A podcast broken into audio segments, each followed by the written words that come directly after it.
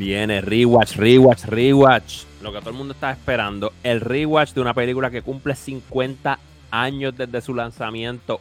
Una joya cinematográfica, una de las top de la historia. El que, no el que diga lo contrario no sirve. Eh, no sabemos si es tan rewatchable porque en verdad dura un montón, pero para mí sí. Eh, para mí, para mí lo es. Todos los años tengo que verla. Siempre que la están poniendo, la, tienen en televisión, tengo que quedarme pegadito, aunque sea unos minutos. Y tiene, mano, es que tiene tanto, tiene desde cinematografía, el libreto, las actuaciones, eh, es tan rica en todas estas cosas, mano. Sin mencionar, sin olvidarte mencionar la música súper clásica y que se te Es legendaria, tiene líneas que han influenciado la cultura popular. que ah, Bueno, chamaquitos de hoy repiten líneas que no saben ni que son de esta película. Estamos hablando de The God Father, parte 1.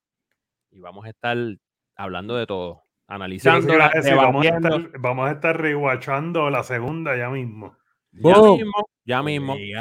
Pero vamos a necesitar tiempito para esto porque son largas como es. Pero anyway. Y, viste, palabra nueva, rewatchando. Rewatchando. Ah, Copyright, trademark. Eh, eh, profe, eh, tú sabes, registrala, ¿viste? rewatchando. pues nada, estamos rewatchando hoy The Godfather. Masacote de película, profe. Vamos a ver, claro, tú dices que esta es la mejor película de todos los tiempos la volví a ver y no me gustó. No, mentira, pero. Bustero. Este, la volví a ver y dije, ¡ah, clase de leña! No, en serio, papi. Fui al cine. Este, porque no podía perder este masterpiece en el cine. Y, mano, de, de verdad, de verdad, es que yo no sé el nivel de fanatismo que yo tengo, pero cuando la pantalla se quedó en negro, que apareció la canción. Y a mí se me pararon los pelos. que, sale, que, sale, el loguito, que sale el loguito. Diablo, loco, es que nada más ahí. Nada más ahí, como ya tú sabes lo que viene. O sea, esa línea con la que abre la película, I believe in America. I believe in America. wow, es como que, loco, tú no estás viendo nada y de momento este over the shoulder shot, super extreme close up en la cara del tipo, jalando para atrás con la, la cinematografía mega oscura, by the way. Porque eso, es, algo bien de esta película, pero trademark. Súper mega oscura, pero te está contando la historia en esa oscuridad tan. O sea, tú estás. Esa, esa oficina donde está el, el sepulturero es la freaking mente de Don Corleone. Bonacera, Bonacera era el sepulturero, el, Exacto, el, eh, Undertaker. Ellos están, dentro de la mente, o sea, ellos están dentro de la cabeza de. por cierto, es un, es un, dolly out eh, que dura unos cuantos minutitos, ¿viste? Dolly out con toda la paciencia del mundo, ese tiro hacia afuera, exacto. Y la actuación de, de, de, eh, de, de Bonacera, ya es, está tan, tan, tan neat mano, porque cuando yo empecé a volver a ver la película, todo el mundo se fija en Marlon Brando, el Pacino, bla, bla, Pero este actor, cuando te está contando la historia de lo que estos bandidos le hicieron, de estos bandidos, no, malhechores, le hicieron a su hija. cuando él dice, le arrancaron la quijada y hace así el gesto con la mano, como que, como que, ¿sabes? Él se lo está viviendo y eso es una cosa bien cuando tú estás actuando es algo bien nítido, mano, que tú puedas tener todas estas cosas como si tú lo estuvieras viendo y que, y que la persona que está viendo la película se puede identificar tanto con todos los manerismos que tú haces, o sea, que él dice, le arrancaron la quijada, o sea, y hace así con la mano, es como que, diantre, mano, la desbarataron. Exacto. Y e, esa actuación está súper mega on point. Yo no he visto a este actor nuevamente en más ningún otro lado, probablemente es un actor italiano, whatever, bien famoso allá o no, no sé, no tengo mucha idea. Pero lo que vi aquí, hecho, me pareció fascinante, de verdad. Yo creo que debería trabajar en una como sepulturero. Jesús. Por eso le quedó tan natural el papel. No lo volviste a ver porque. le, quedó salvaje, de verdad. ¿no? Y la cosa es que en esta película, cuando tú quitas las actuaciones grandes, como la de Marlon, como la de Pacino, whatever, los actores que están por ahí, que uno no conoce los nombres, están súper on point, bro. O sea, yo no sé si es algo del director tiene que ser, para mí, tiene que eh, debe ser, este, ¿verdad? Un punto a favor del director, porque contra cuán, o si no, es el, la persona del cast, es el, dios del casting, porque, papi, de arriba abajo, todo el mundo, hasta escena, por más pequeña que sea la escena, parten. ¿Me ustedes saben, ustedes saben también que indirectamente esta película, sin querer queriendo, también estuvo involucrada, incluso algunos actores eran parte de la Cosa Nostra New York, en realidad. Eh, que, por ejemplo, el esposo de Connie, ¿verdad? Que es la hija de, Don, de Carlos. Carlos, ese, ese actor, en realidad está envuelto supuestamente. Nunca pero su personaje es bien mierda. Su personaje es bien mierda, pero está envuelto indirectamente.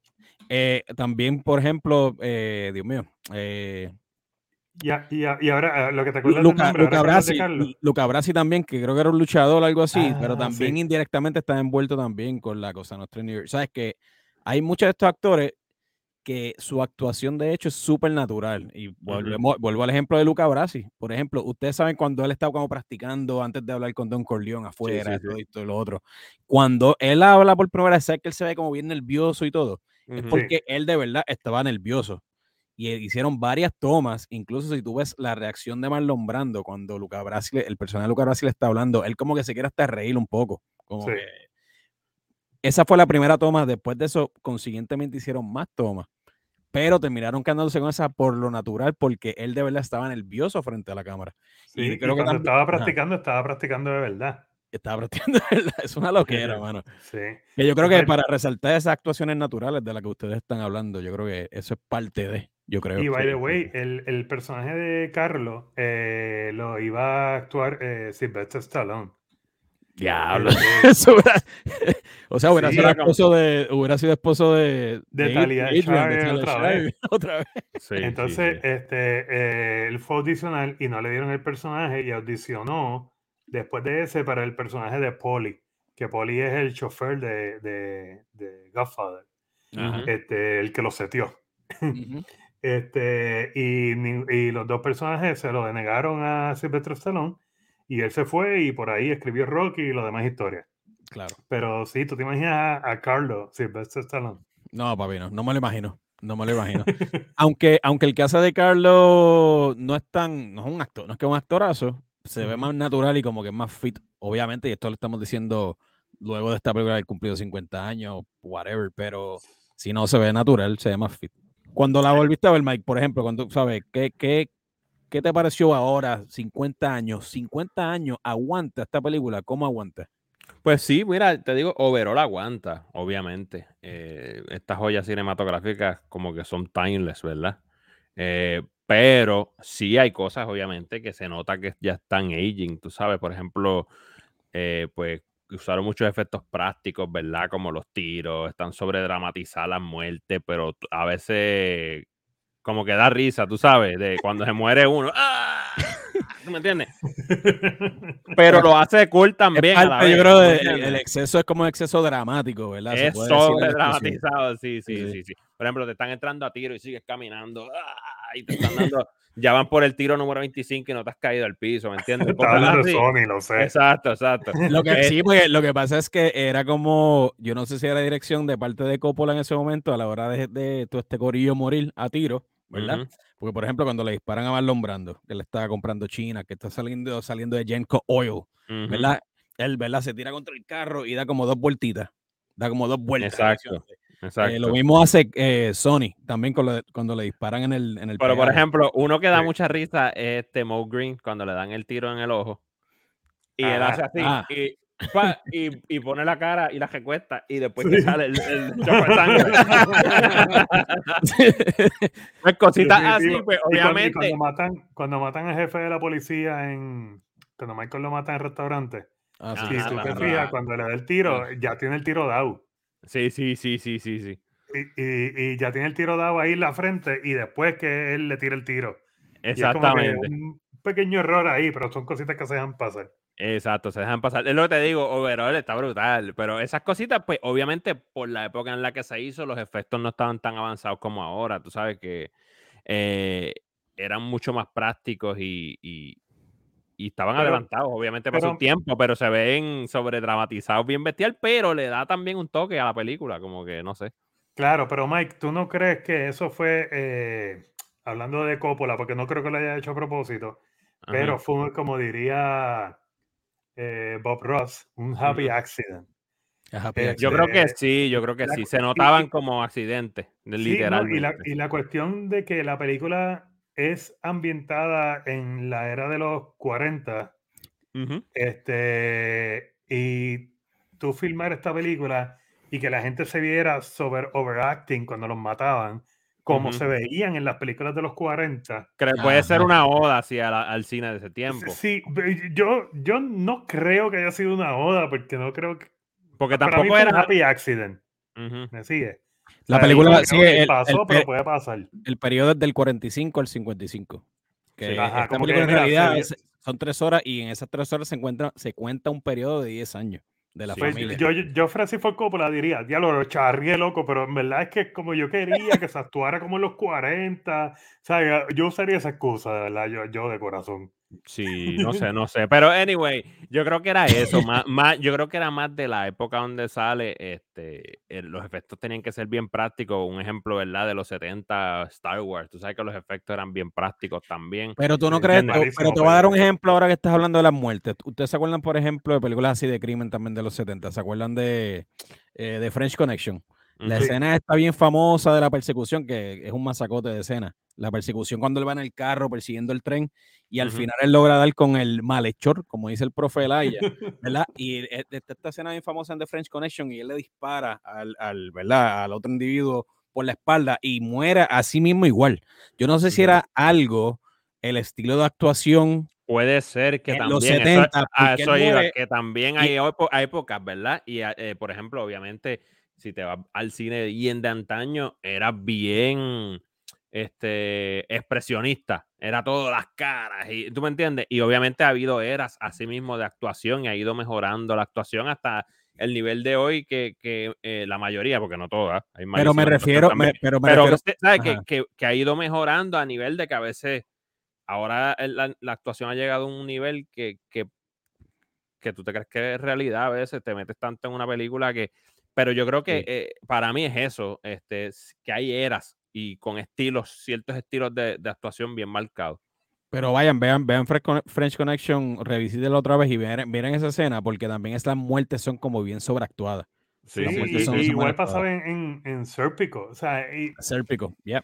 Exacto. Son, son, son cosas que son bien de la época y maybe hoy en día uno la ve y uno dice, diablo, que charro, pero probablemente pues, pudo haber sido de la época o una oda a las películas de los 40 y 50. Aunque en los 40 y 50 no, casi todos los directores te van a admitir que no fue un buen cine. ¿Cierto? Bueno, pero pues como la película se ambienta ahí, yo ofrecí por Sí, sí, sí, sí, sí, sí, sí, Esa es la excusa, esa es la excusa. claro, claro, yo lo, yo lo usaría. Este, no, no, no, este, sí, pero bueno, nada, viéndolo otra vez, eso, eso obviamente me dio risa a veces, este, pero pero nada, yo la veo todos los años, este, pero como que esta vez lo noté un poquito más, yo decía, wow, está, gracioso algunas de estas muertes.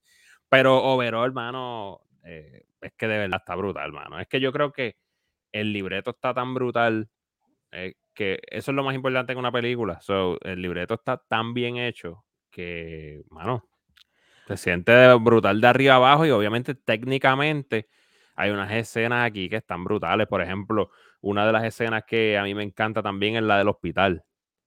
Sí, cuando, ¿entiendes? Que, que by the way, tengo que decir esto, y no sé si ustedes lo saben, a lo mejor ustedes lo saben. Eh, la escena del hospital, ustedes se acuerdan que hay un montón de escenas y de tiros que donde sale el hospital vacío, que, va, que, va, creando esa tensión, ¿verdad? Esto y sí, Sí, sí.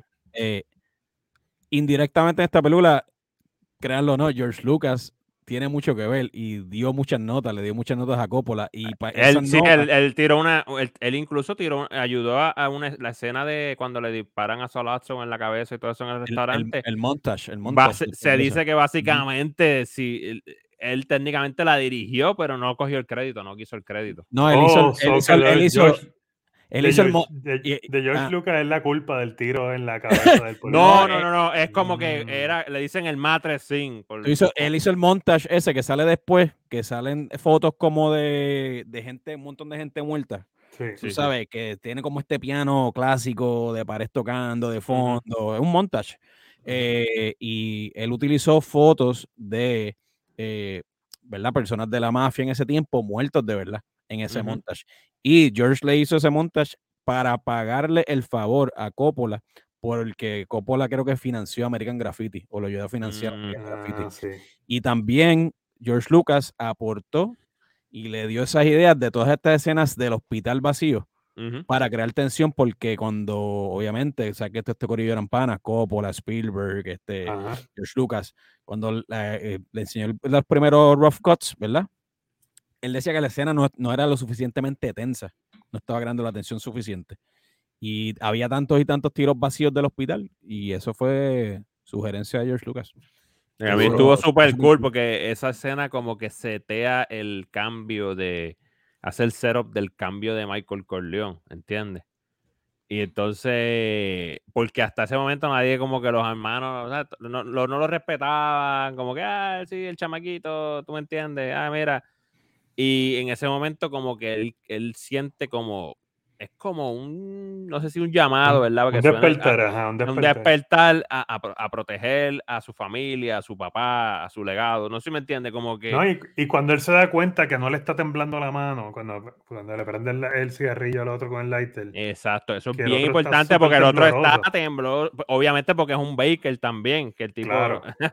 Pero sí, es como que ahí tú te das Enzo, cuenta... Enzo de Baker, Enzo te das cuenta que no le tiembla el pulso y no tiene temor, obviamente también hay un detalle sobre eso. El tipo estuvo en la Segunda Guerra Mundial. So, ha visto peores cosas que, que... Es un veterano. pero, pero sí, eh, la escena está brutal. Para mí setea el, el cambio. Eh, y, mano, me encanta el, el exacto, el, eh, Enzo, mano. me encanta esa escena cuando le sube el, el collar de la, del, de la chaqueta y le dice... Y le bota la flor para la, tira así para el, lado porque está brutal, está brutal. Y obviamente en esa escena es que le dan el puño que, que, que, que le pone el cachete ese, que le daña el cachete forever. Yo creo que ese puño, yo creo, que ese puño del policía fue el que terminó de encojonar a, Michael Corleone. En realidad nunca quería ser parte del negocio de la familia. Eso se sabe eh, siempre.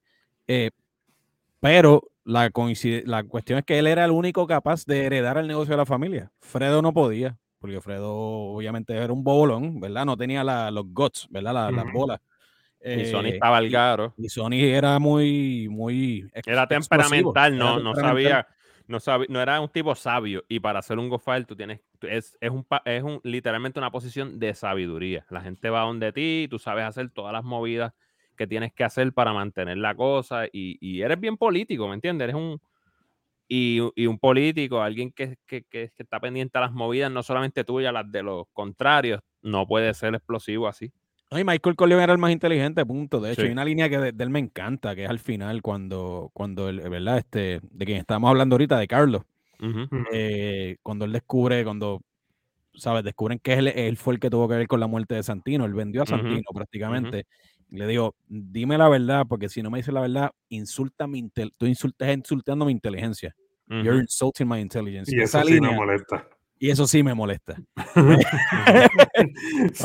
esa línea está tan brutal. Esa línea está épica. By the way, yo creo que casi todas las líneas de Michael están épicas. Pero sí. Desde que él empieza la película, que él está contando a Kate qué es lo que está pasando, que by the way, yo creo que es el primero que menciona lo de una oferta que no podrá rechazar este, ah, eso es cierto.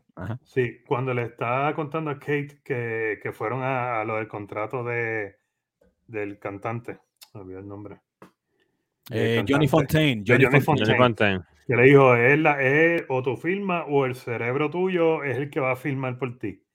Este, le hizo una oferta que no podía rechazar, whatever. Este, desde ahí que él le dice, pero esa es mi familia, no soy yo. Entonces, esa, esa escena es como que setea a este Michael que está como que separado totalmente de la familia, porque es el, el, nene bonito y whatever, que viene de la guerra, pero que conste que Marlon Brando, el personaje de Marlon Brando, no quería ni tomarse la foto si Michael no llegaba. Ajá. Obviamente, hay, hay, unos hints brutales de que él es el hijo favorito, obvio. Claro. Sí, sí, sí. Claro. Eh, y, y, tú ves la cara de Sony de desilusión en esa parte cuando él dice, no, Michael no ha llegado. No hay foto. Y Sony se queda como que diantre, mano. Como que... Sí, Michael, Michael no está aquí, Michael no está aquí. Como que diciendo, sí. Exacto. Como que disappointed. Ajá, entonces cuando él está en la reunión con, la, con todo el corillo que le dice, yo los voy a matar, que todo el mundo se echa a reír. Ajá. Y, y, el tiro de cámara va en cada uno riéndose, como que, pan, chequense la burla, full. Y ahí, que él se crece full, de verdad. Y de ahí para adelante es otra cosa que, by the way, hasta ese momento Paramount quería quitar al Pacino. Sí, sí, sí. No lo sí. querían en la película. No lo querían. Eh, otros actores que audicionaron que fueron Martin Sheen, yo creo que fue. el mismo, el mismo, James Caan audicionó. James Caan, porque el, el, el, estudio no quería a Pacino y trajeron a Caan par de veces, pero Coppola estaba enchurado de Pacino y seguía trayendo a Pacino. Entonces Pacino decía que él tenía un como, como una atracción con, con Keaton con Diane Keaton. Y Diane Keaton con él. Y se estaba sintiendo en el set. Y parece que Coppola los quería. De hecho, había Coppola esa, terminó. Había esa química, había como una química entre ellos. Sí, Coppola terminó sí, preguntándole sí. A, a, Keaton que cuál de los actores que habían era el que ella quería. Y obviamente ella cogió el Pachino. Duro, uh -huh. duro. Pues Jack Nicholson también, eh, Robert Redford. En verdad, tú no puedes ver ya a alguien no, más fuera de Pacino. Robert Redford era el más duro que estaba en competencia. Sí, pero, de, pero lo vi, o sea, seguramente lo hubiera matado el papel, pero eh, una vez tú visualizas, es que es difícil visualizar a otro actor ya. Es, es que épico, te voy a decir por qué no, no, hubiera, no hubieran matado. Porque tenían que tener algún tipo de, este, tenían que estar ligados de alguna forma a la cultura italiana. Punto. Especialmente a la siciliana también. O sea, tú no puedes poner a Robert Redford. Tú no puedes poner al Sundance Kid. Al Sundance exacto, exacto. No puedes poner a Burt Reynolds. Bueno, ni, a, ni, al mismo Jack, ni, al mismo Jack, Nicholson tan siquiera. Exacto, porque no es creíble. No, no va a ser no, creíble. Son excelentes sí, sí, sí. actores y, y, va a pasar. O sea, puede pasar la película, pero no iba a ser lo que fue porque es bien creíble porque se no, todos, casi todos son están de verdad ligados, ¿tú me entiendes? A, a su cultura, ¿tú me entiendes? Eso se nota en la película. Sí, y la película de verdad estaba, vuelvo y digo, influida, influencia, o sea, por literalmente la mafia de verdad. Ah, hubo tantas cosas envueltas. Uh -huh. Incluso la mafia en New York en el 70 dijo, esta película no se va a grabar, no se va a filmar, punto. ¿Tú me entiendes? Bueno, Porque pero eh, vamos a hablar claro, la, la, el, la, industria cinematográfica en ese tiempo era mafia pura. Claro, claro. pero la, la, la, mafia de New York decía que no por el estereotipo que ellos estaban preocupados que iba a proyectar la película en, la, en las comunidades italianas de New York. Ajá. Sí. ¿Ves? Y otra cosa también, otro detalle, que la película, en vez de hacerla de época, como es el libro original de Mario Puzo, por presupuesto, la querían hacer eh, actualizarla a la época del 70, en vez de hacerla entre el 45 y 55, y querían hacerla por allá en, en Nevada, toda la película, como una historia, adaptar, ellas querían adaptarla, no fiel al libro. Y Francis Coppola se rehusó, dijo, no, si esto no se hace como el libro, yo no voy a hacer esto. Punto. Muy inteligente. Y se acabó, inteligentemente, porque si no, no hubiera funcionado, no hubiera sido lo mismo. No, eso no hubiese sido lo mismo jamás. Corillo, ¿cuál es el mejor, cuál es el actor favorito de ustedes? Este, este, es que estas actuaciones están tan y tan duras y tan balanceadas todas, mano. Tú tienes a Marlon Brando, al Pacino, James Gunn destroza nalgas en esta película. Y Robert Duvall. Robert Duvall destroza nalgas en esta película. Este, la misma de Keaton, o sea, las actuaciones están espectaculares. ¿Con quién ustedes se quedan? Un detalle bien importante, loco, es que a Marlon Brando lo nominan mejor actor, ¿verdad? Y al Pacino lo boicotea. Y ganan, y gana, y al, Pacino lo boicotea por, diciendo que él tuvo más eh, tiempo en pantalla que el uh -huh. mismo Marlon Brando y lo nominan para actor secundario. ¿Sabes no que, que, que, vi una entrevista hace poco de Al Pacino referente al 50 aniversario? Ajá. Y él dice que él no lo boicoteó nada, que eso, que eso es un hoax. O sea, o sea que, como que, que, fue para promover el, entonces maybe eh, la película los Oscars en ese tiempo. Lo que pasa es que en ese tiempo él dice, mira, en verdad en ese tiempo yo me creía cool, yo me creía un tipo cool. Ajá. Y la gente en esos tiempos estaba en la cuestión de, ah, no voy para ser más cool. ¿entiendes? Como que, ah, que me Ah, sí, sí, nominen. sí. Como lo que hizo el mismo Marlon Brando, que no fue. Exactamente, entonces él dice que, que él también estaba en ese viaje, como que en el viaje de quererme, el cool, eh, quererme hacer el cool, ¿entiendes? Pero yo no sé qué verdad sea, porque ya tú sabes que el Pachino está senil. Pues Pero- claro. Y va a decir cosas que no le dañan la imagen. Claro, claro. sí. Pero, Pero verdad- pero nominan a mejor actor de reparto también a James Caan y a Robert Duvall. Por la sí, misma pero él- ellos sí son actores de reparto, el Pachino no, el Pachino es actor era- principal. Exacto. O sea que mi opinión es que él debía estar en la im- compitiendo contra Marlon Brando como Sí, actor principal. Exactamente. Es que. Marlon Brando no iba a permitir esa mierda tampoco. ¿Sabes el ego que tenía Marlon Brando hace tiempo? Sí, sí, pero a la misma vez se fue en el viaje y no fue, eh, ¿verdad? Y, Por y eso. rechazó el Oscar, como quiera, Y- en ese año. igual, igual, si tú ves Superman, la película de Superman, él pidió que el nombre de él se le diera primero que el de Christopher Reeve. Eso está gaño. Ay, y el tipo casi ni sale en la película. O sea, Marlon era así, ese era Marlon, punto. Era Marlon, no, se- no, Marlon Brando no se aprendió el libreto, necesitaba los- No. los- los ca- las, las- las cartas para leer el- su diálogo. Llegaba ves- borracho. Llegaba borracho. Si tú ves las fotos de Robert Duvall eh, y o todos los actores que compartieron escena con él, tienen las cartulinas pegadas al cuerpo y él está leyendo de la. De, mira, papi, eh, o sea, ¿quién único puede hacer eso en ese tiempo? Marlon Brando era el único que lo podía hacer. Brando, No había sea, break. obligado. Y este personaje eh, también lo quería Orson Welles. Eso, oye, sí, sí, sí, sí, eso lo leí, eso lo leí. Eso lo leí. Este, ¿Ustedes ven a Orson Welles en este papel? Lo podía hacer, honestamente. Sí, ¿verdad que pero, sí? pero es que es tan perfecto, Marlon, que ¿qué te puedo decir? Obviamente, pero juzgando, obviamente viendo Citizen Kane y el maquillaje y todo esto, yo creo que podía pasar. Definitivo, lo que hace es que ca- cada vez que un actor trae algo, o sea, a escena, es como tan rico. Por ejemplo, cuando Marlon llegó, que él dijo, no, yo quiero tener mi boca de esta forma porque yo quiero parecer un bulldog. Ajá. Y, y ¿sabes? como que trajo algo totalmente distinto a escena. Y yo estaba viendo una entrevista con los demás actores y decían, esa primera escena donde él está sobando el gato, ese gato estaba en el set súper random, eso no estaba ni Sí, sí, sí. Exactamente. Y él agarra el gato y empieza a sobar el gato y nunca hizo referencia al gato. O sea, al- e- el actor que estaba hablando creo que era Jimmy Kahn y él dice, mano, esto a lo mejor se escucha como algo estúpido, pero para nosotros los actores esto es tan grande. Es como Son- cuando leemos el libro de Detalli- son actuación. detalles, detallitos, ¿verdad? Este, Sí, en y ese Kahn decía, es, es como tú puedes leerlo en un libro de actuación, pero cuando tú lo ves pasando enfrente tuyo, es como que otra cosa, o sea, se abre otro, otro universo to- totalmente. Y eso by the grande a Marlon. Y by the way, pero hablando de James Caan también, James Caan improvisó un montón de escenas también, genialmente. Por ejemplo, la escena en la boda de la hermana cuando está el FBI cogiendo los números de, de la tablilla de los Oh, carros, que él coge la cámara y la rompe y le tira el dinero como repagándole la cámara a la gente del FBI. Eso es totalmente improvisado. De hecho, Y la brutal. reacción y brutal. Y la reacción de la gente, de la gente del FBI, es que él está como se paniquea y esto y dice, diablo, ¿qué le pasó? Es natural, porque él no esperaba esa reacción de, de James. Ujú. Total. A Y a mí me ¿sabe? encanta, a mí me encanta una de las líneas que más me gusta de esta película de James Caan, cuando estaba peleando con Tom Hagen y le dice, Tom Hagen le dice, esto es business, o sea, no es personal. Ujú. Y él le dice, pues los business van a tener que sufrir.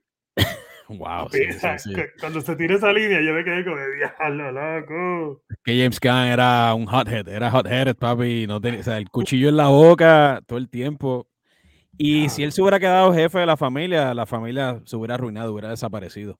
Way, no, dicen, que, dicen que, que James Caan en realidad en los sets es medio aso. Sí, eso Puede ser, sí, sí, puede ser. eso dicen. ¿En serio? Y, y- ¿Lo dicen? Sí, sí, sí. y el- y dicen que el hijo también es Scott Caan, también, que es Scott así también, bien. Anyway, uno, e- el, personaje del para mí es el cuarto lugar. Ahorita tú habías preguntado de, de los favoritos. Para mí, te voy a decir algo. A- al Pacino, lo que pasa es, es el más que sale, ¿verdad?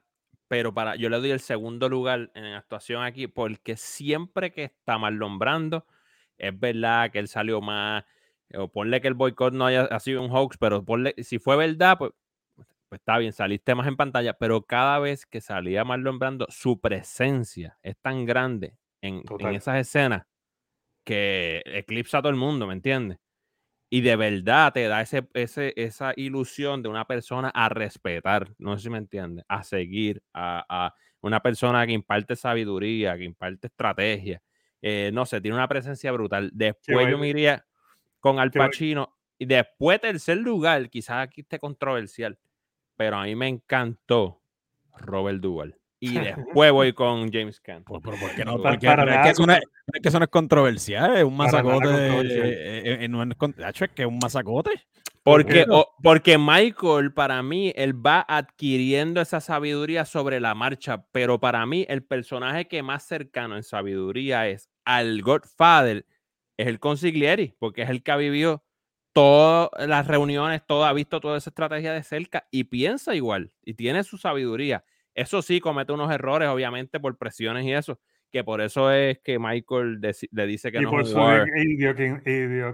es que esa es una palabra a mí que no me sale. Idiosincrasia, tú dices. Esa misma. No, y es que también, también, en, tiempos, cuando habían tiempos de guerra dentro de, la, de las familias, eh, decían que el personaje de Robert Duval, ¿verdad? El consigliere, no, él no era un consigliere de guerra o de wartime. Y lo entiendo, pero también puedes este, llegar a la conclusión de que Michael quizás lo veía como competencia, porque sabía igual o más. Yo creo que no tanto como competencia, yo creo que para mí estaban subestimándolo. Para mí que Tom Hagen, para mí que Tom Hagen sí podía convertirse en un excelente consigliere de wartime. Lo que pasa es que lo estaban subestimando, una, porque no era siciliano full. ¿Ves? Porque era un, él era el hermano, el, hermano pues recogido de la calle. Eh, yo, pero también, lo, lo tienes razón, full, en que sí podía, porque en el libro te habla un montón de ese personaje y de su background, de cuando Sony lo consigue, de cuando Sony lo trae a la casa, de cómo él se hace el abogado de la familia y cómo, eh, de hecho, hay una parte en el libro que me encanta porque ellos van a visitar al conciliar que tenían ellos antes, que sí era siciliano. Exacto. Y ellos van al hospital porque le quieren mostrar como que los últimos adiós y respeto. Y ese conciliar le agarra la mano a Marlon, al personaje de Marlon, y le dice, quiero que estés aquí cuando la muerte me venga a buscar, porque de seguro cuando te vea se asusta y se va. Y eso, esa línea está brutal en el libro. Yo me, hubiese encantado verla en la película. En, realidad hay un montón de cosas del libro que están sobra. Por ejemplo, Luca Brasi tiene un, trasfondo brutal en el libro. Y, lo que es Luca y, Tom Hagen tienen bastante. Y Sony, Sony tiene un libro entero. Pero por ejemplo, a Luca Brasi yo encuentro que no le hacen justicia en la película para nada. Para la reputación o, y como lo describen en el libro. Porque Luca Brasi tiene un montón de trasfondo en el libro. Eh, que en verdad, pero, si no el libro. para mí, eh, eh, lo que yo estaba diciendo, un, quizás no es, no es explícito, pero sí hay un cierto tipo de envidia, se nota. acuérdate, que, acuérdate que Michael tiene un ego cañón después de, ¿entiendes? Él llega a un punto que, y lo tiene que tener, obviamente, por la posición que tiene, ¿verdad? Y es, y es difícil tú tener a alguien al lado como mano derecha que sepa más que tú.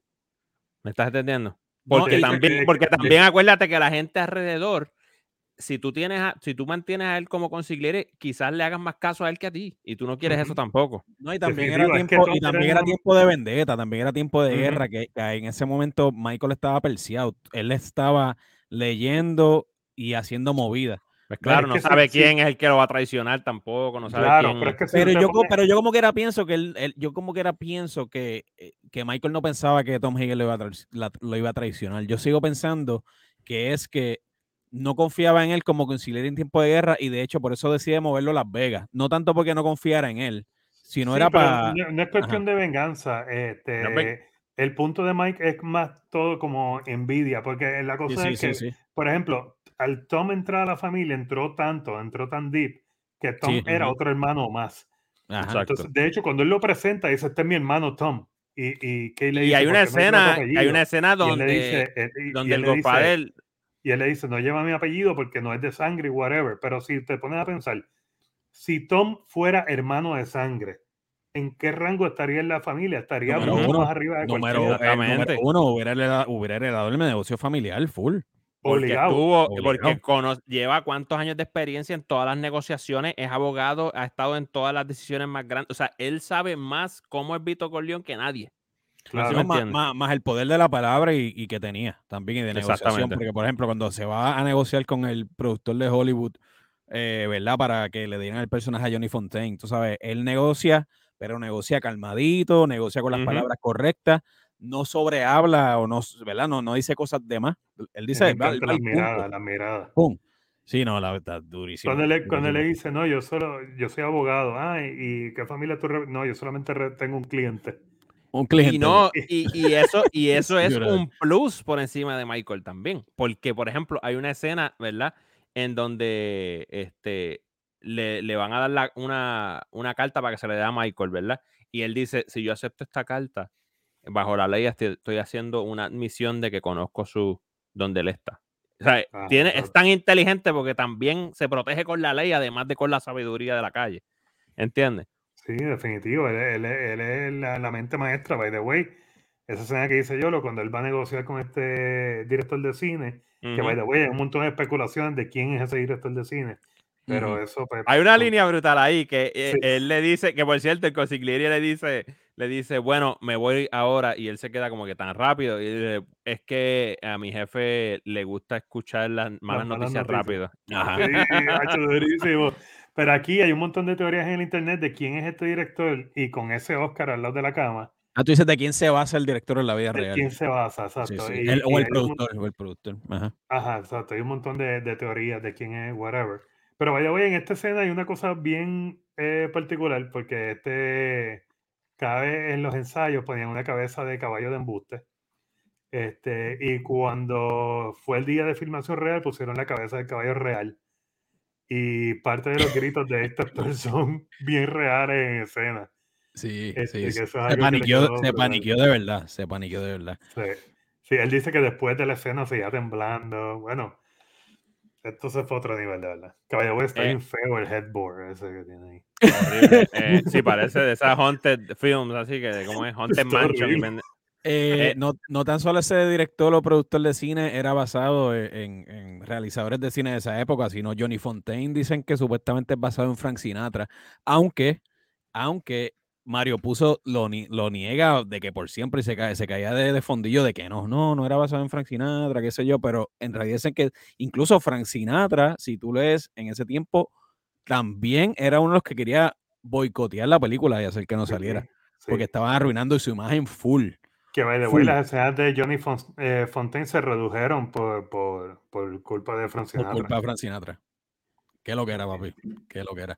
Que vaya, ese, es el ego, pero ese es el ego de toda esa gente de ahí. Yo no, yo no le vi tantas similitudes, en verdad que no. No, lo que, pasa es que, más bien, lo que pasa es que más bien era la supuesta conexión que tenía Frank Sinatra con la mafia y con su Sí, sí, pero, pero él tiene siendo ego para tú decir que ese eres tú cuando yo me quedo callado, yo no digo nada, ¿verdad? Sí, no, claro, era, eran las repercusiones más, a lo mejor para esa época que, que él pensaba que podía traerle. Como, es que lo que pasa es que, que, la gente iba a buscar, como que, ah, mira, en esta época, ¿quién era el que estaba así más o menos? Ah, pues Francinatra iban a llegar a él de alguna forma. Sí, sí, pero no sé, como que Sí, el, como te digo, si te quedas callado, no, el que no tiene hecha no tiene sospecha, como dicen. Tú te quedas callado y nada. Si te pones a protestar, ya dijiste que esa eres tú, literal. La gente como que era lo iba a saber, la gente como que era lo iba a saber. incluso cuando Michael, cuando Michael Corleone va a Las Vegas a negociar con Mo Green, ¿verdad? A tratar de comprar el hotel, que esa escena también está brutal porque cuando él llega Fredo el Bobolón le tiene preparado un par y una fiesta con mujeres, ¿verdad? Sácame a esta gente Sácame a toda esta gente. ¿Quiénes son esas mujeres? Ah, ellas pueden ser lo que tú quieras que puedan ser. Dios, sácalas de aquí, papi. Estoy este cansado. Sácalas de aquí y de una vez llévate la banda. Exacto. Pero esa escena está brutal porque allá ahí tú ves que de verdad Michael is all business. ¿Ves? Michael es todo negocio, papi. Esto, o sea, eso no era tiempo de perder y, y, no se deja intimidar ni tan siquiera por un zorro viejo como lo que era en el caso de Mo Green. Pero para el punto de Johnny Fontaine, Johnny Fontaine está en esa fiesta cuando ellos van a Las Vegas. Michael le dice, y es para atarlo a Frank Sinatra, ¿verdad? Y esto es obvio, tú sabes, este, necesito que tú hagas como parte del contrato al yo estar comprando estos hoteles, eh, qué sé yo, eh, tres shows al mes o tres a cinco shows al mes en Las Vegas como un artista fijo, ¿verdad? Tú y tus amigos. Pues ese corillo era el corillo de Frank Sinatra y el, Rat, Pack. El Rat Pack. Lo que es Dean Martin y todo eso, que por eso era el. Esa era, me imagino, la perse de, de Frank Sinatra en ese tiempo, tú sabes. Y como quiera, yo era, era más bien, yo creo que era el ego del de decir, ah, diablo, o el ego, o hasta el miedo de papi, yo no quiero que, me, que, que la gente conecte o relacione que de verdad yo subí al estrellato por la mafia. ¿Tú me entiendes? Y eso es lo que está cañón. Pero eso es lo brutal de esta película. Que, compraron mi carrera. Exactamente. Porque también cuántas películas tuvo Frank Sinatra en los 40, los 50 y los 60. Ese estaba en todas las películas, loco. y no necesariamente por mérito. ¿Tú me entiendes lo que estoy diciendo? Porque para mí Frank, Frank es mejor cantante de lo que es actor. Para mí como actor es como que, pues, tú sabes. Que by the way, iba a ser de John McClane, eso lo hablamos, ¿verdad? Ah, wow. sí, es como Elvis, que Elvis tuvo un montón de películas en aquel tiempo y, y en verdad es mucho mejor cantante de lo que es actor. Sí, no, en realidad las, oportunidades de Hollywood se le dan por la fama, por el estrés, porque son taquillas garantizadas, más nada. Exactamente. Hablando de Vito Gol, Michael dijo ahorita algo de Vito Gol también, la, la, presencia que él transmitía, y eso también se ve en esta escena que estamos viendo en pantalla, cuando después que matan a Sony, por ejemplo, se reúnen las cinco familias, ¿verdad? Que él de verdad aquí demuestra también el poder de negociación, de palabras, y lo brutal que están todas las escenas del, de Godfather, yo digo, es cómo ellos se están leyendo lenguajes corporales de, de sus enemigos, cómo están estudiando las reacciones de los enemigos cuando ellos dicen una línea. O cuando este están hablando en secreto, así, él está todo el tiempo observando a todo el eh, mundo. todo el tiempo observando a todo el mundo. y es algo que después Michael hace y ahí es que te enseñan, mira, si está listo para hacer, cuando están, por ejemplo, en el entierro, que está, el entierro. Que, está observando todas las movidas. Que vaya, esa escena del entierro está brutal porque ahí es que él descubre que Tesio era el traidor por cierto, es, sabiduría que le imparte su papá. Sabiduría. el, que te traiga, el que se te trate de setear esta reunión es el que te está traicionando. Y Hablando de presencia, al principio, cuando están teniendo la reunión con, con el que Al Pacino mata en el restaurante. Eh, con Solozzo. Solozzo. Ah, con Solozzo. una reunión que Sony viene y mete la cuchara y nada oh, más. Marlon Brando se vira y lo mira, como que lo mira así como dos segundos y vuelve a la conversación. Esa fue, la, esa fue la mirada de una madre puertorriqueña, como que deja que lleguemos a casa. Sí. Eh, exactamente, así mismo se sintió full. No, iba de la, y la línea que le sigue, ah, la línea que le dice Vito a Sony, le dice, nunca dejes que personas externas a la familia sepan, lo, que tú, estás pensando. Que es lo que le dice Pachino a al hermano cuando están con Mo Green. que por, que por cierto, por cierto, por cierto, por cierto, es algo bien clave esa escena, porque Solozzo atenta contra la vida de Vito, yo creo que por culpa, bueno, eso es lo que dejan entrever, por culpa de este meter la cuchara. Sí. ¿Sabes por qué? Porque él mete la cuchara para decir como que está a favor del business, ¿verdad? Exacto. De la droga. Y él dice, ah, pues tengo que matar a Vito porque va a subir Sony y Sony va a estar a favor de mi interés. Eso, es un buen punto, sí, sí, sí. Sí, le dejó saber lo que estaba pensando en ese momento y dijo, pues, si remueve el papá, podemos hacer el negocio con, con el hermano, con Sony, porque, papi, sí. Que por eso es que secuestran a Tom Hagen. Exactamente. Exacto. Durísimo, durísimo. Eh, esta película es perfecta, perfecta, papi. Ahora te pregunto, Gorillo, ¿es la secuela mejor que la primera? Esta es mi cuestión uh. con la 1 y la 2. Bueno, yo te voy a decir algo. Yo después de haberla visto otra vez, a mí me, me mano, estoy a punto de decir que sí, pero es que es difícil porque está. Yo digo que ya tenemos el lujo de decir, y esta es mi opinión, y siempre he dicho a mí, yo tengo algo que me gusta, me encanta la 2, me encanta la 2, ¿verdad? Eh, pero tenemos el lujo de decir que ya, tú sabes, una, es como la continuidad, es como ya una, una continuidad tan buena entre las dos, tú sabes, incluso removiendo la 3 que se necesitan una de la otra. Lo que pasa es que yo creo que la 1, la primera, tiene líneas más memorables en el libreto. Es lo único que yo digo. Lo que pasa es que la 2, lo brutal es ver la historia de Vito. es algo espectacular. ¿Me entiendes? Para mí, esos flashbacks están muy por encima. Porque entonces entiende su personaje. ¿Tú me entiendes? Sí, cómo él se forma. Exactamente. Que vaya, güey. Tienes a De Niro ahí, imagínate, ¿qué, qué más se puede pedir? Que, que vaya, güey, olvídate de todo eso, loco. El Tesio joven, ¿de dónde sacaron este tipo? El Tesio joven, papi, sí. Tiene que ser hijo de Tesio el viejo, loco, porque son los mismos, loco. Es verdad, es verdad. Obligado, obligado. Sí, sí. Tesio joven y, Clemenza. Y Clemenza, joven también. Sí, pero Clemenza pues pasa más por ficha, pero la cara de Tesio es tan icónica que cuando tú ves al joven es como que de donde se hay otro tipo igual. Porque lo cool de la 2 es que como se mete en los temas de la Gran Depresión y la pobreza y la inmigración y todo, esa, está, está brutal, ¿entiendes? Entonces hay tanta escasez que eh, entran a esto en realidad por necesidad, ¿entiendes? Tú tienes que alimentar a tus bebés, ¿tú me entiendes? No, y era, y era, y era, eran los italianos, ¿verdad? Como todo nuevo inmigrante a Estados Unidos, los italianos en ese momento eran los nuevos inmigrantes en, en Estados Unidos y eran los más marginados. ¿Sabes? Primero, obviamente, pasó con los ingleses, después pasó con los, con los ingleses, no con los irlandeses, después pasó con los italianos. ¿Sabes? Que tú ves que ante esa presión ellos tienen que unirse y hacer lo que se llama la cosa nostra. ¿Tú me entiendes? Y, pues, papi, era, pues, o, te vas así, te vas por la tuya, o vas a hacer un monigote, que creo que hay una línea que lo dice Vito también, hay una conversación que él tiene con, eh, Michael Corleone al final también, justamente antes del morir, eh, que ya tú ves como habito bien viejo, como que está repitiendo las cosas nuevamente. Este, Y Michael está diciendo, como yo tuve lo que tuve que hacer por mi familia y constantemente dice, y no me arrepiento. O sea, no me arrepiento y eso está, eso está brutal. Pero eh, el Aya, y la 1 o la 2, el la 1 o la 2. Eh, yo creo que yo me quedo con la 1. Porque es que la 2 está bien buena, pero hay cosas como que para mí son demasiado largas. Por ejemplo, la escena, sabes que todas las Godfather empiezan con una fiesta.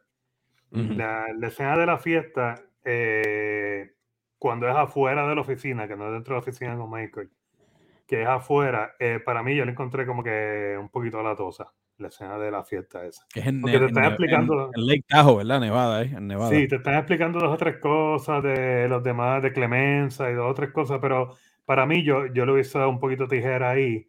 Y también eh, se alargó bastante la cuestión de, de la cuestión en Cuba. Este, también como que yo hubiese acortado un poquito la cuestión de, de Cuba, que by the way, en la escena de Cuba sale Lee Stromberg, eh, Stromberg es el apellido, que él es el creador del método de actuación. ok, el método Y en, la película, él es el, viejo que cumple años, que está en la azotea. Sí, este... sí, sí, sí, sí. Pues e, ese es él. Y, ah, ah, ah, Rothman no era, Rothman. Este, Rothman, exacto. que Sale Pacino y dice que él estaba temblando en la escena cuando le tocó actuar con él. Porque el tipo es un maestro de la actuación, ¿sabes? Como que y Al Pacino está en su segunda película de Hollywood, ¿entiendes? Y es como que, diantre, estoy actuando con este anormal, tú sabes. Este, y ese actor está a otro nivel. Tú ves toda la actuación de ese tipo, las microexpresiones de ese tipo en Godfather y se fue por encima de, cualquiera. Anyway, la cosa es que la 2 yo le daría par de tijeras a dos o tres cosas que pasaron.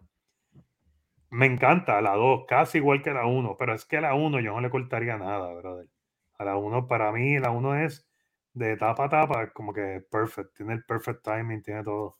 el, flow, el, flow, tiene de que el flow es el flow. Para mí lo único, lo único clunky para mi gusto fue el un brinco terrible que, que dio cuando Michael vuelve a buscar a la novia, ¿verdad? Obviamente después que murió a Polonia y eso, ¿verdad? claro. Que by the way, que by the way, cuando eh, la, la, escena de Polonia es cuando tú vas al baño en Godfather. cuando se casan y toda la cosa. La boda, está bonito, está volviendo a su, a la boda, él, paseando por Sicilia y cuando ese es el cue. Si tú aunque a mí me gusta mucho cuando, cuando él manda a pedir al papá de ella, no, que dice, no, no, traerlo. No, esa, estoy diciendo, parte tan brutal. Yo no estoy diciendo que son malas escenas, pero ya, como son tan straightforward, ¿verdad? No hay tanta clave ahí, tú ves que Michael está escondiendo, ese es el cue voy para el baño, si la estás viendo y no tienes la facilidad de ponerle pausa. Pero me, pero me da, me da risa porque eh, cuando Michael, obviamente, parece que pues está falto de, de ya tú sabes, de amor, pongámoslo así. Eh, vuelve, ya llevaba un año y entonces se acuerda a través de Kay, después de que se había casado por allá. Espérate, Kay, voy a tener que acordarme de ella porque no ha caído más nada. So viene y se encuentra con Kay y ella le dice, ven, ¿cuánto? Pero eh, tú regresaste, yo llevo un año acá, diablo. Entonces, estaba de excursión con los nenes y los dejó arrollados. Los, y los dejó arrollados, se montó en el carro y se fue. Pésima maestra. Pésima maestra. Pero no solo eso, sino que la escena da un clase de brinco y, y, y cuando nos enseña la próxima escena, él, ella está en el carro con Michael como un hijo. es, verdad, es verdad, sí, es verdad. toda la razón. Sí, pero acuérdate, eh, son, son picotas que si tú, tú no lees after, ¿verdad? Si tú no haces el, la, la No, sí, sí, pero como quieras, Chucky. Sí, sí. no, el que la está, el, eh, para tu punto sí, el que la está viendo por primera vez dice, pero ven acá, ¿qué pasó aquí? Pero la realidad es que es un transcurso de 10 años, tú sabes. Exacto. de 45 yo, pero ven acá, con niños y todo ya. verdad, verdad. Tienes toda la razón. Si el que la está viendo por primera vez, eh, cuando ve el ritmo, a lo mejor dice, pero ven acá, tú sabes qué pasó, porque usualmente en las películas te dicen, qué sé yo, cinco años después. O que conste, que, conste que, que, conste que esto fue Mike para romper mi punto de que la película va. No, de que la película tiene un flow. Por eso me. Sorry, mano, pero es que de verdad me vino a la mente el flow ese. Y yo, no, pero. Nene y todo hay que darse la cópola, hay que darse la cópola porque cualquier otro realizador te hubiera puesto el clásico. Es verdad, es verdad. O era, o era parado, pan, eh, negro. cinco años negro, después, en verdad. Yo. Y, él, y pues, hay que darse la pero sí. Maravilloso, dijo, voy a Pero es que tú te, tú te imaginas, ya nos la vimos la relación de con Kate, nos la vimos no, la Polonia, y a la verdad, no te que... No. Sí. está duro, está duro. La película 3, que también es buena película de mafia, a mí me gustó bastante. A mí me gusta también, mano, a mí me gusta también. Yo no sé. Y, y, no la puedes quitar de, de, la franquicia, o sea, no puedes decir, no, voy a esquipear la 3. Es que a mí me encantó, a mí me encantó eso de, los Vaticanos y tratar, ¿sabes? Todas esas cuestiones me encantaron, a mí me gustó, mano, me gustó lo de la ópera, esa escena está también por, tan por encima de la... definitivo, pero tengo una pregunta para ustedes dos. este, de las tres películas, la 1, la 2 y la 3, y piensen bien esto antes de decirlo. ¿Cuál de las tres películas tiene escenas más memorables? Escenas, no películas, escenas.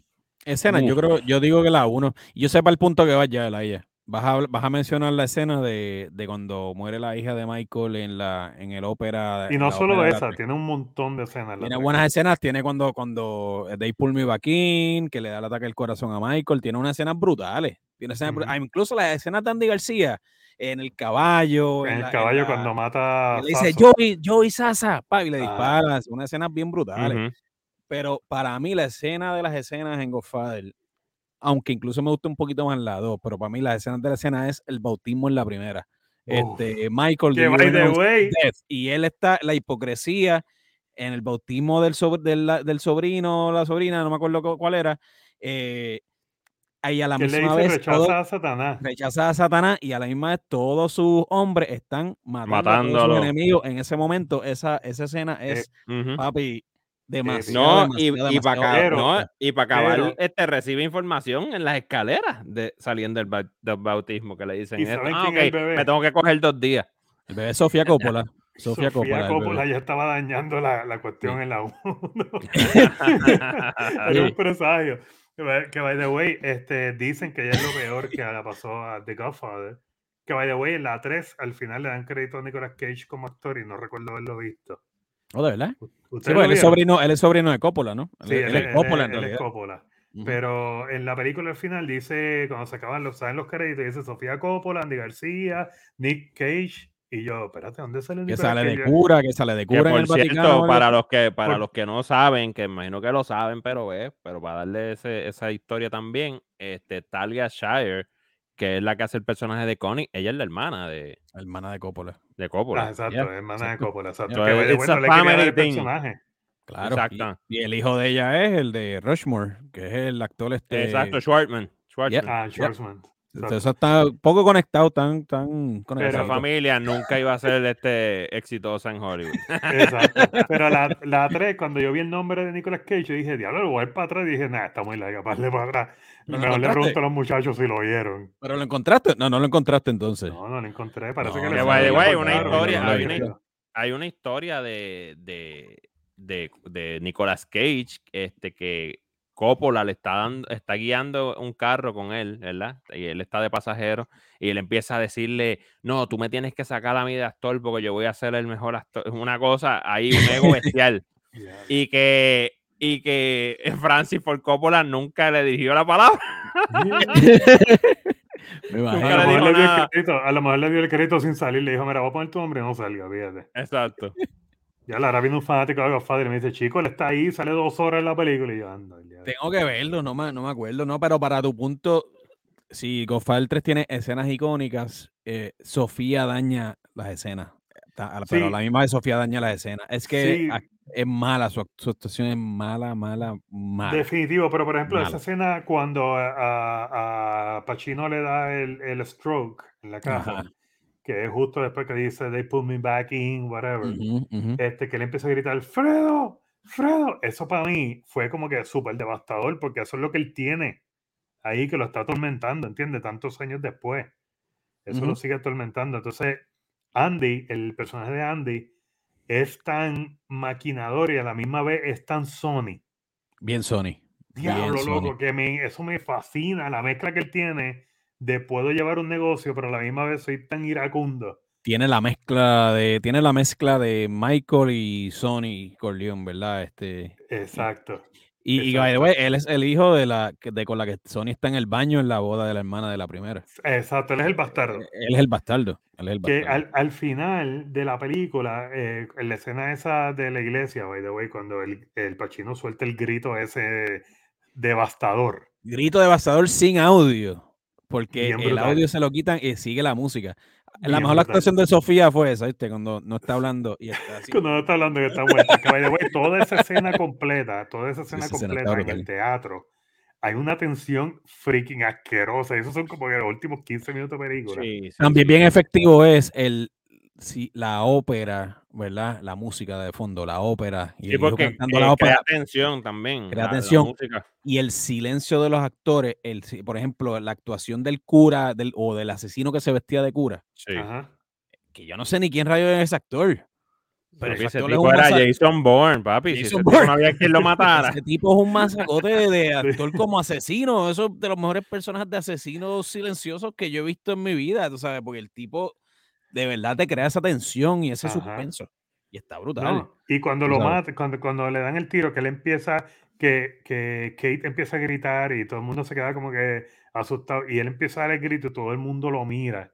como que nunca habíamos visto a Michael quebrarse. Sí. Y como él se va quedando solo, a diferencia de su papá, el forchado que hay, cuando el papá de él muere, el papá de él muere jugando con su nieto. ¿Sabes? ¿Qué mejor muerte que esa, loco? Moriste en un, en, un, en un sitio donde hay un montón de arbolitos de China jugando con tu, con tu nieto. En paz, en tu Bueno, ese es bello, papito, pero el nene todavía tiene PTSD. claro, claro. el, forchado, el de cuando Michael muere, que está solo con un perro. sí. sí sea, es como que el tipo. Y no, tan solo eso, y no tan solo eso, que tampoco pudo llevar a la familia, no pudo cumplir el sueño de hacer la familia que fuera legítima. Legítima, sí. También, o sea, no pudo lograrlo, no pudo salirse. Una vez tú estás, la familia. Y es la realidad de, este business, tú sabes. Cuando tú estás sucio, sucio te queda forever, ¿tú me entiendes? Y no, no importa lo que tú hagas, ¿tú me entiendes? Pero, eh, pero irónicamente también algo cool creo que fue Mike que tú dijiste que las escenas del Vaticano, que mucha gente detesta esas escenas, by the way. me encanta eso. Y, de hecho querían, querían boicotear esas escenas. obviamente las quieren boicotear porque el tema, imagínate. Pero te muestra que una mafia más grande aún, lo que te, te presenta esa película es el Vaticano en ese caso, ¿verdad? En caso de lo que está vendiendo de la película. No, yo me imagino que, no que lo estamos diciendo nosotros, la película. No, no, no, no. Y yo me imagino que, imagino que eso, eso tuvo que haber, papi. Francis Ford Coppola tuvo que, caminar de jodilla las escalinatas de la iglesia de hormiguero. Porque imagínate. esta película la iba a dirigir eh, Scorsese. Oh, de verdad, eso no lo sabía. Fíjate. Sí, e, e, era como que estaban en los planes y se tardaron un montón, whatever, y terminaba saliendo la mamá de Scorsese en la película. Interesante. Pero que, pero que tuvo que haber sido tan controversial que un italiano eh, le diera esa imagen a la iglesia católica que es tan arraigada a esa misma. Es que si no lo mencionaban, porque lo que pasa es que eso estaba tan arraigado a la cosa nuestra. Sí, sí, sí. Que, que, que si no lo mencionaba fallaban en lo sencillo. Pero me entiendes, pero, eh, eh, pero lo que me refiero es maravilloso, porque sabes que la, la comunidad tuya, tú, él es de esa comunidad, o sea, te van a. No, eh, cierto, la gente se iba a hablar con eso. E irónicamente también un italiano, en el caso de Coppola, que inicialmente no quería ser la primera Godfather por eso mismo. porque proyectaba a los italianos también de forma negativa, ¿verdad? Pero termina siendo posiblemente las tres películas, ¿verdad? Más grandes ever. Pero un par de gente no la quería. Un par de gente no la quería también porque romantizaba la idea de la mafia. Y los peligros pues también, que, que, te exponías también al, al ¿verdad? Este, porque, mira, porque mira, mira lo que hablamos ahorita. Si, si gente como Frank Sinatra eh, y todo este corillo lo cogía personal, ¿cuánto más podían cogerlo personal, eh, ¿verdad? Las organizaciones de ese tiempo. Sí. Papi, más todavía. Que vaya, eh la voz de Vito, la voz de Vito, Marlon la sacó de un mafioso real. Sí, estaba en ese tiempo. Todo eso estaba bien scary, loco. De que, es verdad también. Es verdad también que la parte o la escena donde le disparan a Vito Corleón, eh, que, eh, eh, que, él está comprando China, saliendo de Jane Cole también, había un mafioso también de la vida real viendo la escena como la estaban filmando. Léanlo, búsquenlo para que ustedes vean. A él estaba en un café cerca de esa parte cuando estaban filmando esa escena y viendo esa escena y viendo de qué era que se trataba también la película. Papi, que yo me imagino, para mí que esta película, esta filmación, para mí que tuvo que estar, ah, tuvo que haber sido. Pero tú sabes que yo creo que muchas de estas, yo creo que de esas historias a veces son como que para darle mística a, la pues cuestión. Claro, claro. A mí que está medio pendeja la historia porque, pero, pero, no, pero saber de qué trata la película porque vi un canto, una escena. no, pero no, pero, es cierto y bien sabido que, por ejemplo, Colombo, creo que era el apellido del tipo, era de los grandes que quería de verdad boicotear la película. Y, eso, es, bien sabido. Y la pero me refiero, pero ¿me entiendes? Como que también le añaden a la mística porque, puede porque tú no vas a saber jamás de qué se trata la película por, por ver un tiroteo, ¿me entiendes? Papi, no sabemos, si está, no sabemos si estaba tomando el café o no, nunca lo sabremos. Exacto. Que by the que, by the way, eh, eh, Steven Spielberg, que había, había hablado ahorita de que esa gente son como que súper un corillo para. Este, son el Rat Pack del cine, el Rat Pack del cine. Oh, este, él le hace homenaje a esa escena en Catch Me If You Can, cuando van los dos policías y nada más se ven las pistolas al frente, así como que corriendo. O sea, es como un shot de las dos pistolas. Igual que en esta, que enseñan las dos pistolas corriendo por detrás del carro y hace un homenaje a esa escena. Y cabe mencionar también que la película Analyze This recreó esta escena majestuosamente. Analyze This, diablo, sí, sí, sí. Diablo, esta escena le quedó, pero, pero en la madre, hasta la parte de ¡Papa! Billy Crystal a otro nivel, de verdad. No, no, no. Algo interesante que ustedes hablaron fue el uso del silencio en ciertos momentos. Y tenemos un perfecto ejemplo en la foto que tenemos ahí ahora mismo. Esa, ese seno, e, ese, ese, seno, el seno. El, ah, chico, este tipo. Este, esa escena. ese seno, porque es una escena masculina, chico. Eh, chico, mano, tú ves. tú lo dañas, yo lo. No sé ahora tú lo dañas. Ahora, tienes un corte ahí de más que tienes que hacer. ¿Quién te manda? Mira. Ella, ella, ella, es seno. No. Cancelado, fuera de lugar. Ahora sí que sí, ahora sí que nos fuimos No vamos a hablar aquí como retardados tampoco, vamos allá. Tampoco, aquí se habla, aquí se hablan con palabras del diccionario. ah, diablo. Them, them tits. Zumba. Ahora, ahora, es oficial, esta, esto que acabamos de hablar aquí está totalmente cortado. Eh, ¿Quién dijo eso? Them tits. Yo no fui, yo lo escuché. Ah, pero sí. Dale, dale. No, está brutal porque este, obviamente tú tienes eh, la, la actuación, ¿verdad? De, de, ¿cómo te digo? Del embalsamador este de, Paul, del Paul Beaver.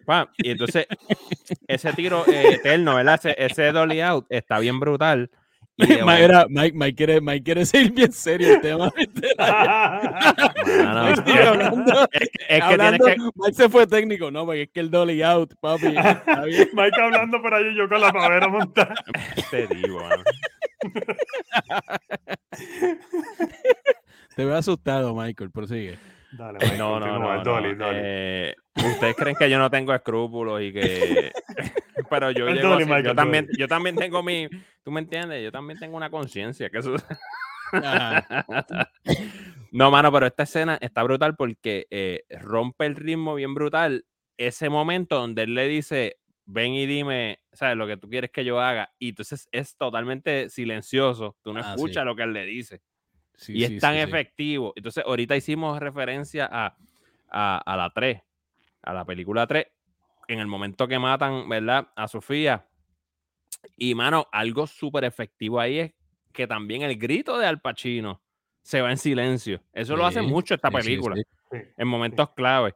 Y también, no sé, eh, hay una, yo no sé si estoy en un viaje, pero cuando un nene, tú, has visto un niño, se cae, se da duro. ¿Qué es lo que le pasa? Se quedan como sin aire y no le sale el grito. Y ahí hay como una.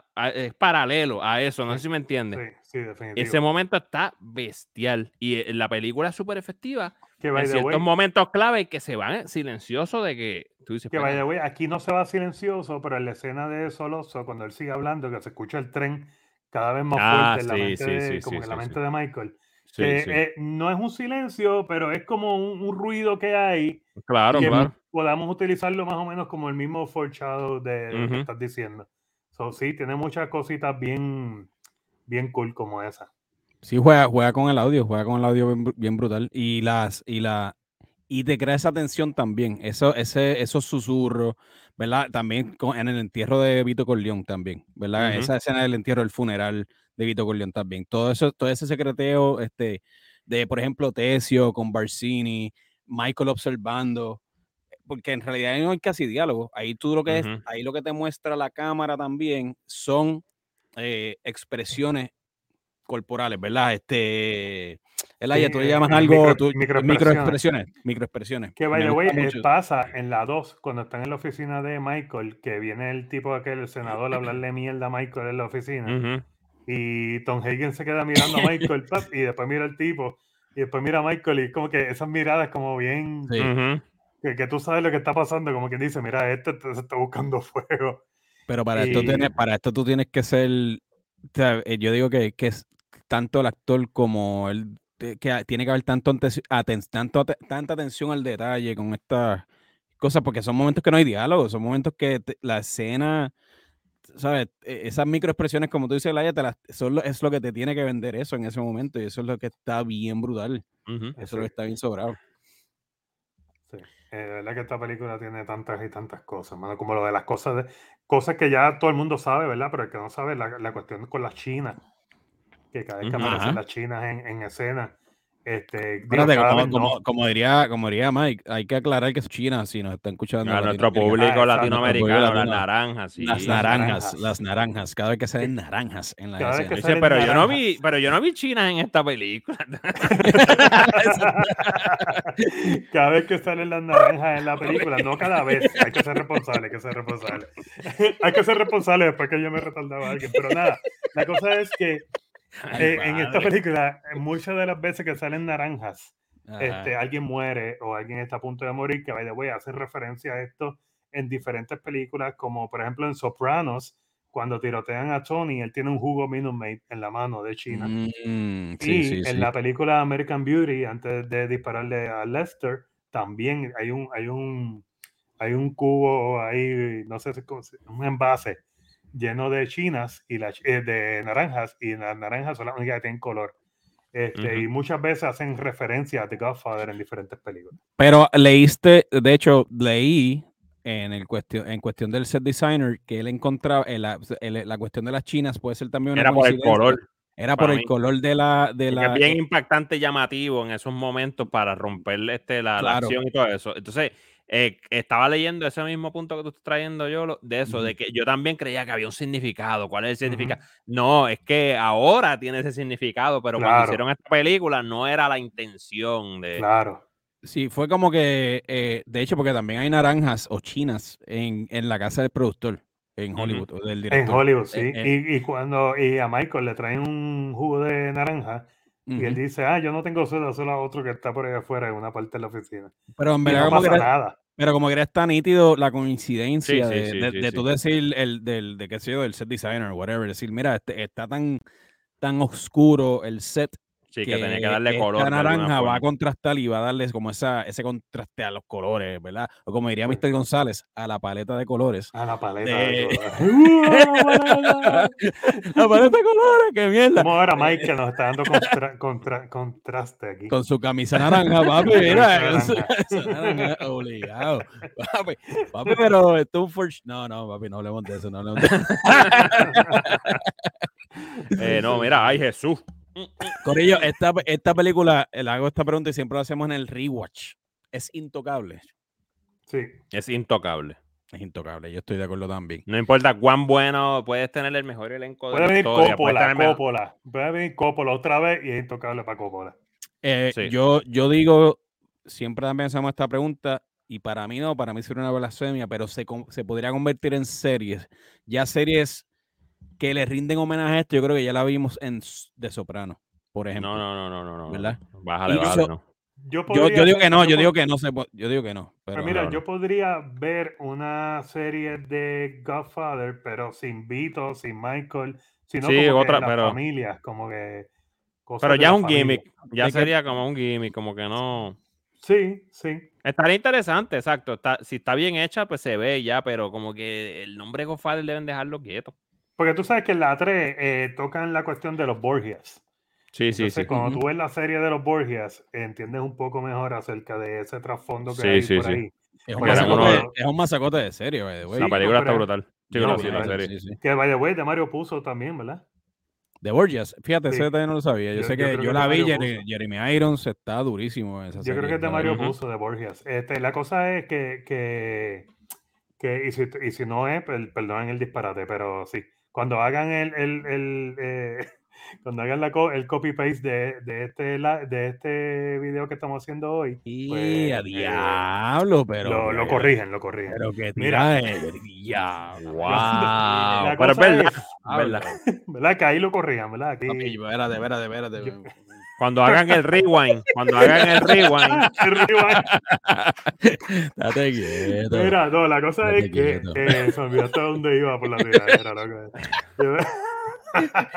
Se quieto, man. Pues, ok, by the way, cuando Tesio le dice eh, que, se te a, que se te a Michael, que le dice, no, vamos a hacer la, la reunión y va a ser en, en, mi barrio, con mi familia.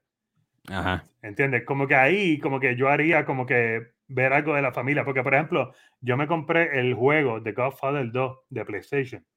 y, y, es como un tipo Grand Theft Auto así, pero tú entiendes más cómo se forman las familias de las que ellos hablan en la calle. como la, organización, la, estructura, la estructura Exacto, como que sí, yo podría hacer una serie de eso, pero de Vito, de Michael y de ese no, pues sí, intocable ya.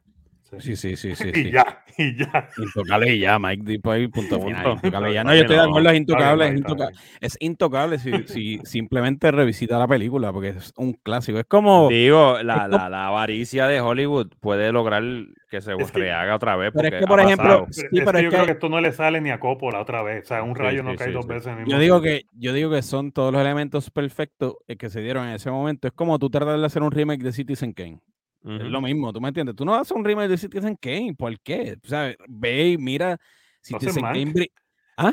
¿Tú haces ah, Mank? Tú haces Mank, sí, pero Mank es un. Sí, Mank, la Oda, la Oda, ¿verdad? La Oda, exacto, exacto. Es, lo que debes hacer, la Oda, porque no puedes hacer lo mismo.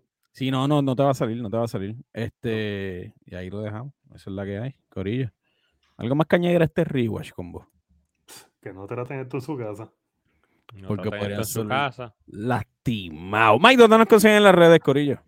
Pues nada, cuando le den rewind a esto, pueden este, tener toda la, la, lista de lugares donde estamos, que es en todo lugar. Estamos hasta los blockbusters, hermano. En el último blockbuster. estamos, hasta, estamos hasta en la cuenta del pan. Exactamente. La cuenta del rewind. Eh, allí estamos. Eh, eh, Google. Google, Instagram, Facebook, donde no estemos, no existe. Estamos hasta en el último blockbuster que queda, buen documental. Eh, allí estamos en, eh, VHS, puedes conseguir este, los reruns de El Rewind, digo, el Rewatch. Este, pero nada, mano, estamos en, todo lugar. hablando M, búsquennos por ahí, underscore.